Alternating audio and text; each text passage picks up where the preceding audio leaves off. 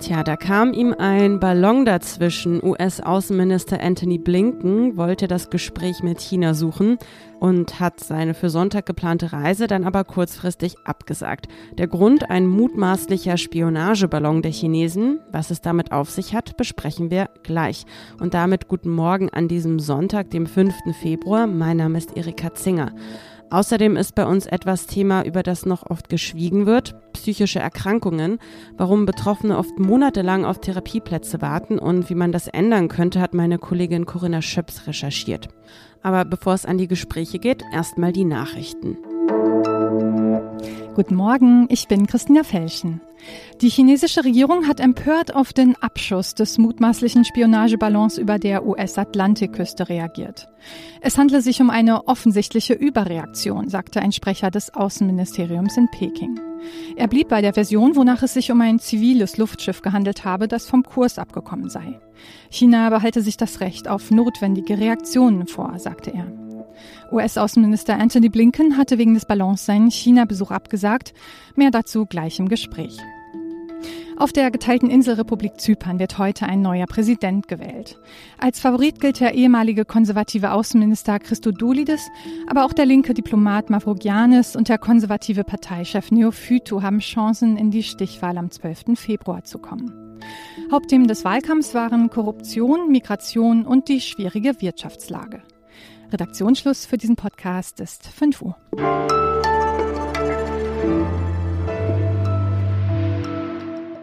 Sechs Jahre ist es her, dass ein US-Außenminister zu Gast war in China. Ganz schön lange Zeit. Und am Sonntag, da sollte der amerikanische Außenminister Anthony Blinken dann auf Chinas Präsidenten Xi Jinping in Peking treffen. Aber es kam alles anders. Ein Ballon kam dazwischen, ein mutmaßlicher Spionageballon der Chinesen, so lautet der Vorwurf. Der wurde über den USA gesichtet und Blinkens Reise kurzerhand abgesagt. Und Samstagabend dann noch die Nachricht, dass der Ballon von den USA abgeschossen wurde. In einer Militäroperation begann man dann die Trümmerteile aufzusammeln. Ja, was bedeutet das nun für die seit langem angespannten Beziehungen beider Großmächte? Darüber spreche ich jetzt mit der Journalistin und Politikwissenschaftlerin Katharin Tai. Hi, Katharin. Hi. Also das US-Verteidigungsministerium, das hat den Ballon nach eigenen Angaben seit Mittwoch schon im Visier. Welche Bedrohung glaubst du, schreibt man jetzt diesem Ballon zu, dass man die mit Hoffnung erwartete China-Reise deshalb gleich absagt? Also ich glaube, man muss es erstmal äh, sehen, dass die USA und China sich seit Jahren gegenseitig ausspionieren. Und es klingt auch in den offiziellen Statements der US-Regierung jetzt nicht so, als seien sie total überrascht von dem Ballon gewesen. Ich glaube, da ist auch wichtig, ist es einfach alles auch relativ viel Spekulation. Wir wissen einfach noch nicht so viel. Wir werden die nächsten Tage wahrscheinlich einfach mehr darüber erfahren, was es für ein Ballon ist. Mittlerweile gibt es unter PolitikerInnen in DC einen ziemlichen Konsens, dass China der Feind ist. Und entsprechend gab es jetzt auch gerade von den Republikanern in der Opposition dann eben sehr starke Forderungen. So, es ist einfach sehr schwierig, so kurzfristig das quasi so ein bisschen zu klären und irgendwie sicherzugehen, dass es innenpolitisch in Ordnung ist, jetzt nach Peking zu fliegen. Mhm. Also vor zwei Monaten noch, da hatten ja US-Präsident Joe Biden und Chinas Präsident sich am Rande eines Treffens auf Bali eigentlich darauf verständigt, dass sie ihre Differenzen, so nannte das Biden es damals, in den Griff bekommen müssen. Und jetzt also wieder so ein Rückschlag. Warum ist das so wichtig, dass sich China und die USA wieder annähern? Naja, China war seit Anfang der Pandemie 2020 quasi zu und auch davor gab es eben schon enorme Spannungen in der Beziehung. Ähm, und wie, wie du sagtest, seit ähm, wirklich Jahren war kein US-Außenminister mehr in China. Ähm, und in dieser Zeit sind auch ganz viele von so Standard- und Routine-Meetings und Treffen zwischen den DiplomatInnen der beiden Seiten, die es normalerweise einfach immer gibt, komplett eingeschlafen. Und das kennen wir ja auch aus dem Kalten Krieg. Ne? Also selbst da haben beide Seiten immer noch miteinander geredet, die Sowjetunion und die USA, weil es so ein gewisses Level an Kommunikation gibt, das man braucht, um eben zwischen zwei Großmächten diese Stabilität zu wahren. Ja, auf Blinkens Agenda für seine China-Reise, da stand eigentlich dick und fett der Ukraine-Krieg. Die chinesische Propaganda, die sieht in den USA die Verantwortlichen für den Krieg in der Ukraine und unterstützt Russlands Vernichtungskrieg auf diplomatischer Ebene. Warum ist es denn so schwer, China davon abzubringen, Russland diplomatisch zu unterstützen? Also ich glaube, ich würde die chinesische Politik so charakterisieren, dass sie auch aus der Beziehung mit den USA kommt zum Ukraine-Krieg. Also es gab ja auch dieses Treffen ähm, mit Putin kurz vor dem Krieg und die chinesische Regierung sieht mittlerweile die USA einfach als globalen Konkurrenten, dem sie etwas entgegensetzen müssen. Und Russland wäre ein potenzieller Akteur gewesen, den sie in ihrer Seite hätten haben können, um dem nicht alleine gegenüberzustehen. Und ich glaube, allein deswegen ist die chinesische Regierung jetzt eher unwillen, sich komplett auf die Seite der USA zu schlagen in dem Krieg. Aber gleichzeitig sind sie eben auch kein wirklicher, richtiger Verbündeter Russlands. Es gab kürzlich ein Paper der Politikwissenschaftlerin China Greitens und die zeigt im Endeffekt, die chinesische Regierung macht viel rhetorische und diplomatische Unterstützung für Russland.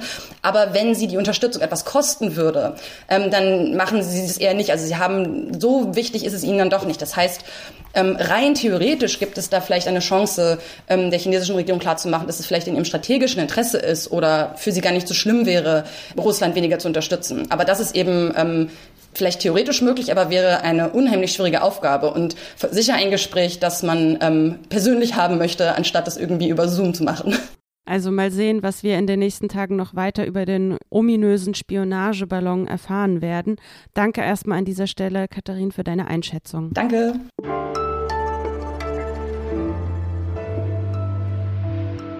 Alles außer Putzen. Die Bücher von Freud, dem Begründer der Psychoanalyse, die können ganz schön trocken sein, falls Sie sich daran schon mal versucht haben. Wer von Ihnen aber trotzdem verstehen möchte, wie die Analyse funktioniert, welche Rolle das Unbewusste spielt und wie wir es uns vorstellen können, dem empfehle ich Rätsel des Unbewussten, den Podcast über Psychoanalyse und Psychotherapie. Die beiden Psychoanalytiker Cecile Lötz und Jakob Müller, die sprechen darin darüber, wie sich die Methode in den vergangenen Jahrzehnten verändert hat und warum sie auch zu Unrecht kritisiert wird. Finden Sie überall, wo es Podcasts gibt. Eine Empfehlung passend zu unserem nächsten Gespräch. Und ich darf Ihnen noch zum Schluss verraten, dass sich dieser Podcast übrigens sehr, sehr gut beim Putzen hört. Aber pst.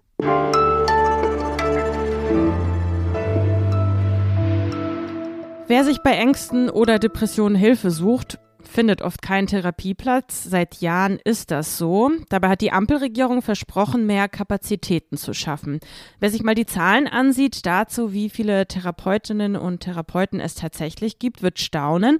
Die Zahl der Psychotherapeuten ist gestiegen. Aber trotzdem müssen sich Betroffene oft monatelang durchtelefonieren. Eine Garantie auf einen freien Therapieplatz ist nicht gegeben. Was läuft schief und welche Lösungsansätze gibt es eigentlich? Mit diesen Fragen hat sich meine Kollegin Corinna Schöps aus dem Gesundheitsressort beschäftigt. Hi Corinna. Hi Erika. Stellen wir uns mal vor, ich bin psychisch belastet, ich suche Hilfe, dann telefoniere ich vielleicht die Liste von Psychotherapeuten in meiner Stadt ab, vielleicht über Monate und am Ende, da finde ich dann trotzdem keinen Therapieplatz. An welcher Stelle hakt es denn da? Also das Hauptproblem ist offensichtlich, dass es bei Psychotherapien gar keine Priorisierung gibt, wie es das beispielsweise in der Notaufnahme gibt. Ne? Wenn man im Krankenhaus ist, dann kommen ja zuerst diejenigen dran, die einen schweren Unfall hatten oder einen Herzinfarkt und nicht diejenigen mit einer kleinen Schnittwunde. Ähm, und das ist bei der Psychotherapie eben nicht so. Da stehen alle, egal wie krank sie sind, in derselben Warteschlange hintereinander weg. Und das ist einfach, sagen Fachleute, so miserabel organisiert. Und das ist vor allem dann schlimm, wenn jemand eine schwere Depression hat, ähm, aus der Klinik kommt und dann keinen Psychotherapieplatz bekommt. Und das ist immerhin bei 92 Prozent der Betroffenen so. Die sollen nämlich dann sowohl Psychotherapie machen als auch Medikamente nehmen, weil diese Kombi am besten wirkt und weil auch die Psychotherapie am besten vor einem Rückfall schützt, mhm. also nachhaltiger wirkt als Medikamente allein. Und die große Gefahr ist ja auch, dass wenn psychische Erkrankungen nicht therapiert werden, die auch chronisch werden können. Jetzt hat im März vergangenen Jahres unser Gesundheitsminister Karl Lauterbach gesagt, die Wartezeiten werden reformiert. Bislang ist da aber kaum was passiert. Könnte man denn jetzt nicht vielleicht diese Wartezeiten, ich sag mal, auch sinnvoll nutzen? Ja, auf jeden Fall. Und sind sich, glaube ich, alle einig, dass die Politik da in der Pflicht ist. Und man kann bisher aus Abrechnungsdaten sehen, dass eben sehr viele Therapeutinnen mit einer ganz reduzierten Stundenzahl arbeiten. Und da heißt es, dass die der Versorgung gar nicht so richtig zur Verfügung stehen. Und das könnte man natürlich ändern, zum Beispiel indem man dafür sorgt, dass sich die Praxen mehr zusammenschließen, ähm, dass es eine bessere telefonische Erreichbarkeit gibt. Man kann Anreize schaffen, dass die Psychotherapeuten sich mehr um die Schwerbetroffenen kümmern. Man kann in einem Stufensystem arbeiten. Die Hausärzte könnten besser geschult werden, denn die betreuen die allermeisten depressiven Patienten. Und was auch ähm, eine sehr gute Möglichkeit ist, man könnte häufiger Online-Therapien verordnen, denn die sind sehr wirksam und am allerbesten sind die, die begleitet sind durch einen Therapeuten oder Arzt, wo die Patientinnen und Patienten immer mal wieder in Kontakt sind mit einem echten Menschen. Mhm. Du bist noch auf was anderes gestoßen in deiner Recherche, äh, und zwar auf Gruppentherapien. Das ist was, das ich eher so aus amerikanischen Filmen irgendwie kenne. Die sind auch ein Ansatz quasi, um mehr Behandlungsplätze zu schaffen. Welchen Vorteil verspricht man sich davon? Ja, die sind also nicht in erster Linie dazu da, um die Wartezeiten zu verkürzen, aber das ist praktisch ein äh, positiver Nebeneffekt. In erster Linie ist es aber so, dass Gruppentherapien sehr wirksam sind bei ähm, Depressionen und eine echte Alternative zu den Einzeltherapien. Und das wird aber noch sehr unterschätzt von Fachleuten und auch von Patientinnen. Die Gruppentherapie hat auch Vorteile sogar gegenüber den Einzelstunden, weil die Betroffenen halt in der Gruppe merken, sie sind nicht die Einzigen mit dem Problem und da sind eben auch noch Leute, die die gleichen Sorgen und Nöte haben und da aber auch schon einen Schritt weiter gekommen sind in der Bewältigung und das so sagen eben Fachleute, dass das dann Hoffnung macht. Und Hoffnung ist für sich genommen schon ein ganz wichtiger Wirkfaktor bei der Bekämpfung einer Depression. Ja, Hoffnung würde ich sagen, ist ein schöner Schlussgedanke für unser Gespräch. Danke dir erstmal an dieser Stelle, Corinna. Deine Rechercheergebnisse und auch noch mehr zu dem Thema Psychotherapie, psychische Erkrankung und Depression lesen Sie, liebe Zuhörerinnen und Zuhörer, auf Zeit Online und in der aktuellen Ausgabe der Zeit. Das war es dann auch von mir, Erika Zinger.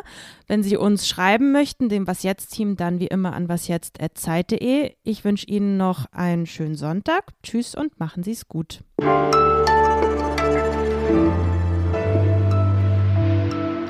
Wenn jetzt Lauterbach Wort hält und sich kümmert, dann wird das auf jeden Fall besser.